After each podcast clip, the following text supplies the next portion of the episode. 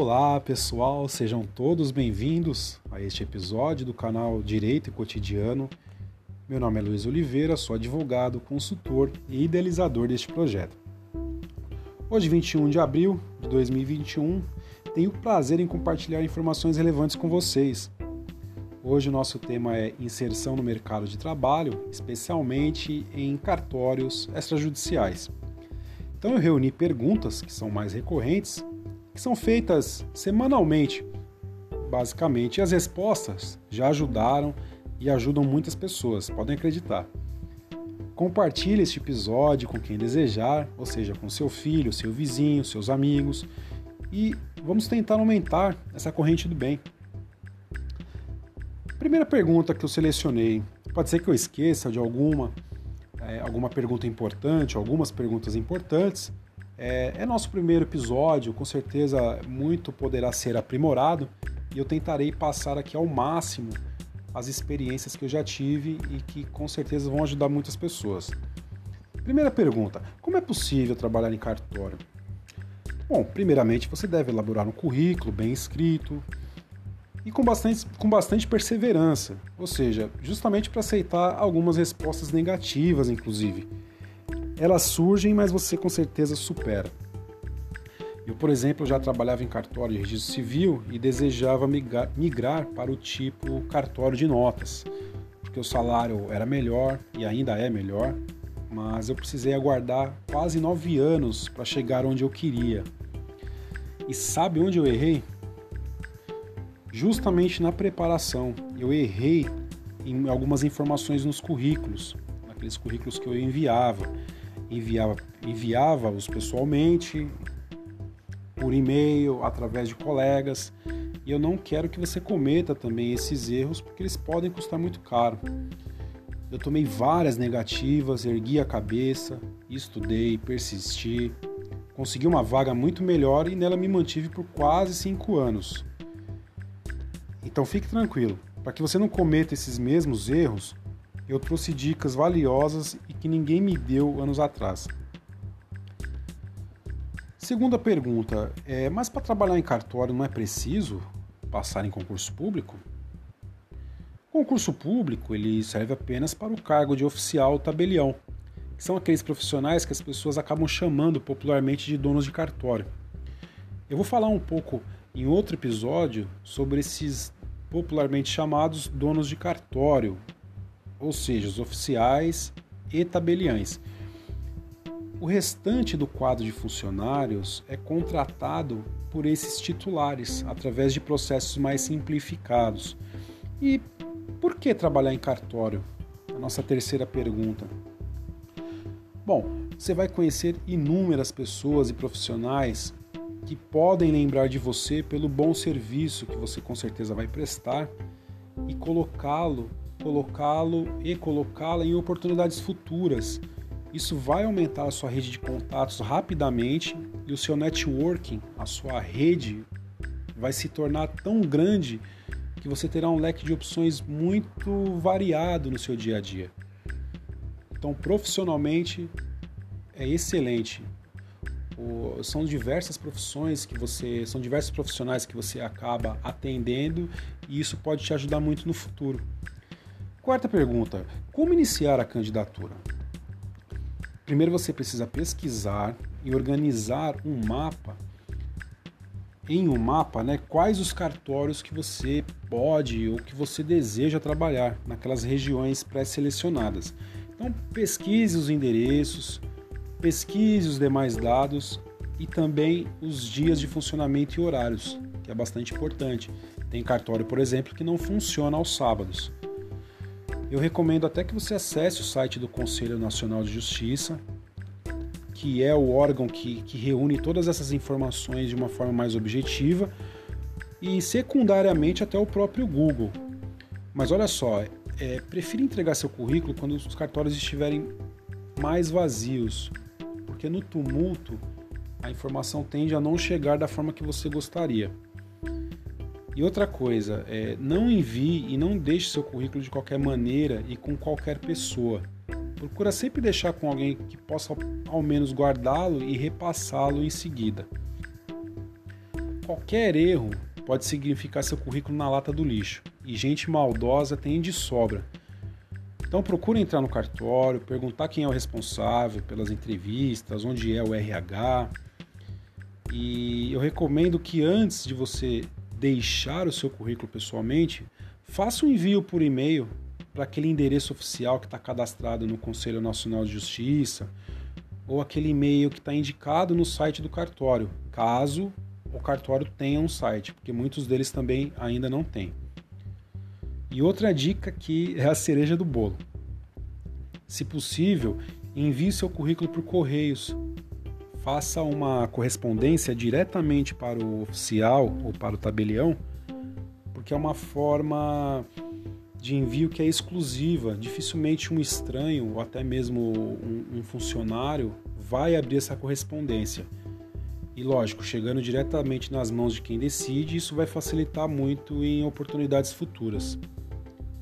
Luiz, qual é o perfil desejado para quem, é, quem quer trabalhar em cartório? Bom, gente, primeiramente eu tenho que destacar aqui que pessoas de boa índole são pessoas mais do que bem-vindas. Pessoas que tenham responsabilidade, principalmente paciência para aprender e paciência para atender o público. Atender o público, trabalhar com o público não é fácil. Você precisa ter o dom de se relacionar bem com as pessoas. E uma coisa que é bastante importante, você tem que ter iniciativa. Cartório não é lugar de parasita, é lugar de gente lutadora. E eu sei que você é um lutador, que você é uma lutadora. Se você agarrar uma oportunidade dessa com unhas e dentes, você tem muito para acrescentar no seu dia a dia. Terá muito para acrescentar na sua carreira, seja dentro ou fora de cartório. Você simplesmente é, vai aproximar e colocar em prática os direitos dos cidadãos. É isso que basicamente um cartorário faz. E olha que bacana, hoje também é possível ingressar em cartório como menor aprendiz. Para isso você, você precisa se cadastrar uma entidade que insere jovens no mercado de trabalho. Assim como você já deve ter visto em bancos, autarquias, em outros órgãos públicos e privados. Sexta pergunta: é possível seguir carreira em cartório? Perfeitamente possível. E quanto maior a vontade de você estudar, maiores serão as chances que você terá internamente, pode acreditar. E afinal, você por conta própria não, não vai desejar ficar em cartório naquela mesmice. Você vai procurar e é preciso progredir também. Então, meu amigo e minha amiga, o céu é o limite para você, desde que você haja, evidentemente, com caráter e bom senso. Você pode até se tornar um oficial, um tabelião de cartório. A gente sabe que muitos deles é, eles não nasceram em berço de ouro. Muitos tabeliães, muitos oficiais não nasceram em berço de ouro. Muitos deles ralaram muito e têm histórias inspiradoras. Eu conheço vários. Sétima pergunta: É necessário curso superior? Para certas funções, o curso superior ele é desejável, mas ele não é obrigatório. E às vezes quem está buscando o primeiro emprego justamente está em busca de uma renda ou até mesmo da primeira renda para fazer uso desse dinheiro e ingressar na faculdade. E o seu futuro patrão, ele sabe disso, pode ficar tranquilo. Oitava pergunta: O que aprendemos em cartório?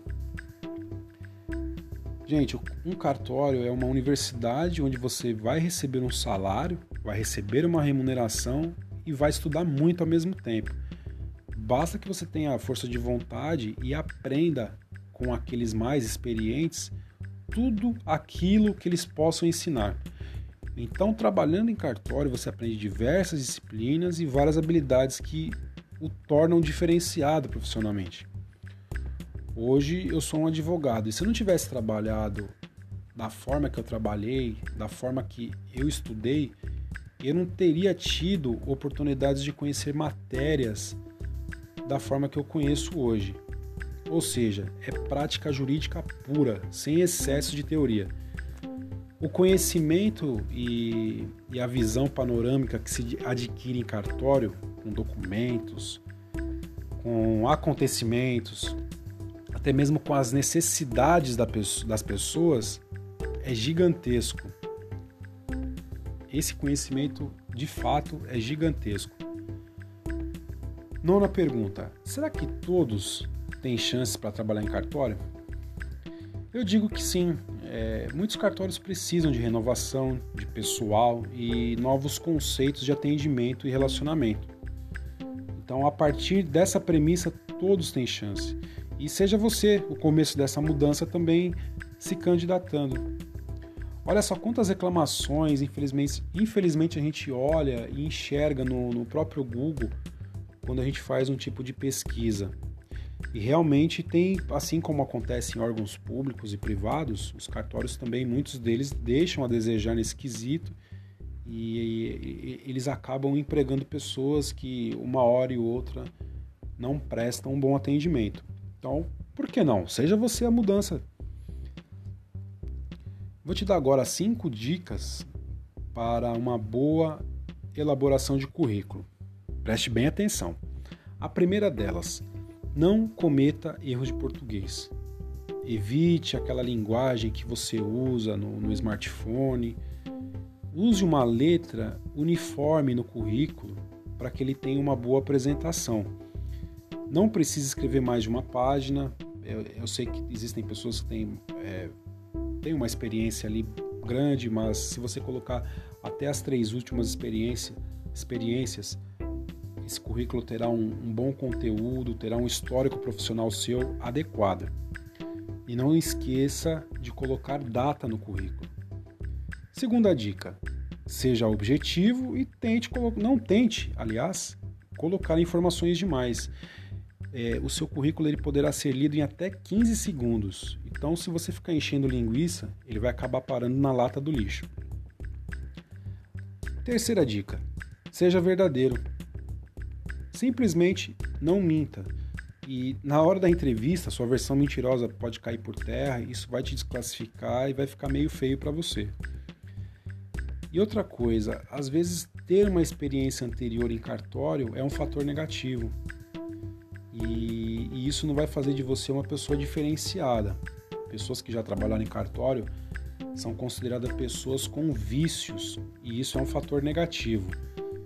Mas se você de repente tem uma exercer uma outra atividade, não precisa ter vergonha de colocar, mesmo que você tenha sido um motorista, mesmo que você tenha tido uma função diversa desses servi serviços administrativos, pode mencionar tranquilamente que isso não é um fator que vai desclassificá-lo.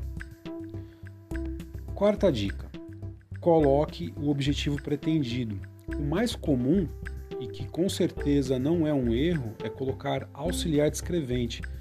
Essa é a função que as pessoas têm como entrada, uma entrada profissional em cartório. E através dessa função você vai desempenhar outras que são decorrentes dessa função inicial. Quinta dica, quinta e última dica. Indique seus contatos telefônicos com cuidado e também os e-mails. E fique atento, qualquer ligação perdida pode significar uma oportunidade pelo ralo.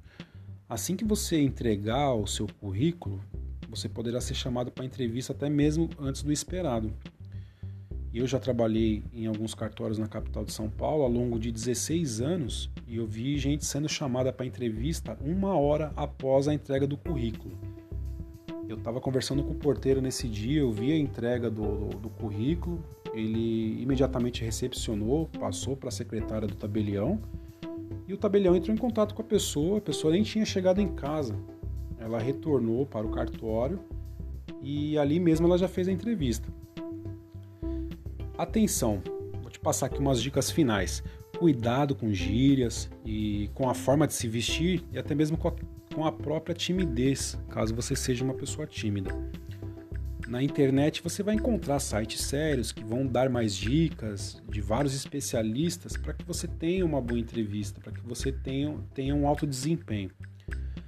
Você em cartório estará concorrendo a uma vaga em um serviço público e um serviço público que precisa urgentemente e desde sempre passar uma imagem diferenciada. É uma imagem que dá credibilidade para a sociedade. Aliás, credibilidade para o cartório em prol da sociedade. Havendo dúvidas, gente, para elaboração de currículos, entre em contato comigo, vai ser um prazer te ajudar. Meu e-mail é oliveira.98207@gmail.com. Mais uma vez, será um prazer ajudá-lo e quem sabe a conquistar um espaço nesse mercado de trabalho. Lembrando que os cartórios no estado de São Paulo, segundo o próprio Tribunal de Justiça, que é o órgão regulador, eles são serviços essenciais e eles não fecharam durante a pandemia.